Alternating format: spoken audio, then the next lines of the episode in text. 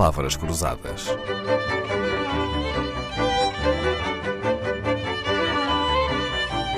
Porque quase tudo é uma questão de semântica. Presidente da Associação Portuguesa de Estudos de Protocolo há mais de 15 anos, Isabel Amaral ensina protocolo aos mais diversos destinatários. Tem obra escrita sobre protocolo, imagem e comunicação. É mestre em Relações Internacionais pela Universidade de Lisboa e investigadora do Instituto do Oriente. Foi consultora de políticos e até por ter diplomatas na família, o mundo da diplomacia não lhe é propriamente desconhecido. E já lhe aconteceu alguma vez, Isabel Amaral, ouvir alguém cometer aquela gafe uh, tão comum de chamar embaixatriz à embaixadora? Já, já ouvi várias vezes. Mas, de facto, nos primórdios da vida diplomática só havia embaixadores homens. Portanto, esta questão não se colocava. A embaixatriz era sempre a mulher do embaixador. E, aliás, vou ver a, a dicionários, bons dicionários, um, mas uh, anteriores uh, a 1980, um, a palavra nem sequer, a palavra embaixadora aparecia. As mulheres tiveram acesso à carreira diplomática em Portugal, foi só em 1975, e, portanto, quando chegaram ao topo desta carreira, à categoria de chefes de missão, é que a questão surgiu não quiseram ser confundidas com a mulher do embaixador, porque elas é que eram as representantes de um Estado.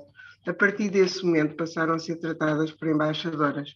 É uma convenção relativamente recente, mas nos dicionários atuais já aparece essa distinção. Embaixatriz, então, é como se deve tratar a mulher do embaixador. Embaixadora é a mulher titular do cargo. E como é que devemos então chamar, Isabel, o marido da embaixadora?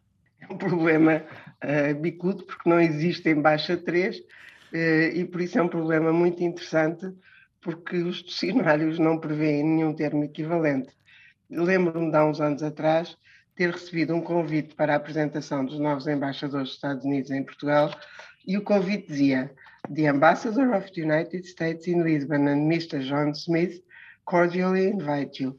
Primeiro pensei tratar-se um casal homossexual, depois descobri que era uma embaixadora. Portanto, nestes casos, é temos que saber o nome do marido da embaixadora uhum. para nos podermos dirigir a ele corretamente. O erro que se comete ao trocar embaixadora por embaixatriz é o mesmo em que se cai quando se chama consuleza à senhora cônsul? Isabel, quer, quer explicar o significado de cada uma? Com certeza. Aqui também não há o, o, um termo para o marido da, da, da senhora uh, cônsul, uh, porque de facto o, o, a confusão que existe entre estes dois termos é grande e dentro da carreira diplomática ser cônsul é apenas uma função, uh, não é uma categoria como de facto a categoria de, de, de embaixador, não há nenhuma categoria de cônsul, pode ser uh, um conselheiro, pode ter categoria de conselheiro e ser nomeado cônsul. Por isso, creio que o mais correto é, de facto, manter a distinção entre a cônsul, ou a senhora cônsul, que é a senhora que dirige um consulado, e a consuleza, que é a mulher do cônsul, e, portanto, é, acho que devemos manter essa distinção. Muito bem. Uh, em relação ao marido, é que voltamos a ter o mesmo problema. Pois é. O mundo diplomático tem muito que se lhe diga. Diplomacia e protocolo andam sempre de braço dado, diga-se. Há, aliás, gafos de protocolo famosas no mundo das relações internacionais. A Isabel, lembra-se de alguns exemplos de gafos famosas? Ui, são tantos. então, os internacionais, eh, já todos assistimos a gafos bastante embaraçosas eh, e acho que toda a gente ainda se lembra quando o presidente Obama, no banquete oferecido pela Rainha Isabel II, ter continuado a discursar depois de terem começado os acordes do God Save the Queen.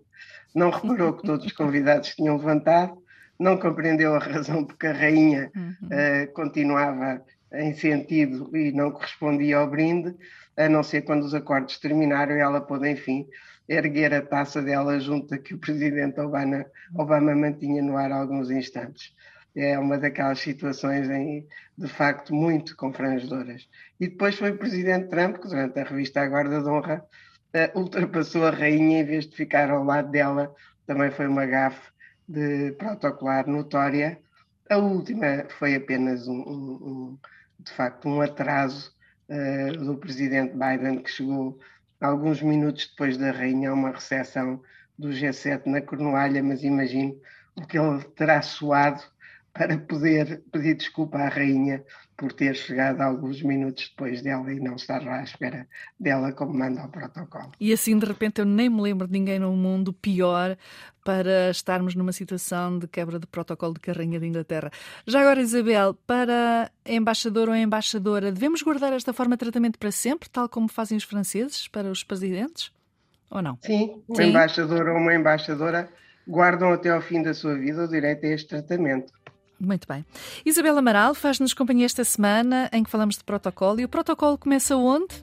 Começa na escolha da palavra mais adequada para cada ocasião. Palavras Cruzadas, um programa de Dalila Carvalho.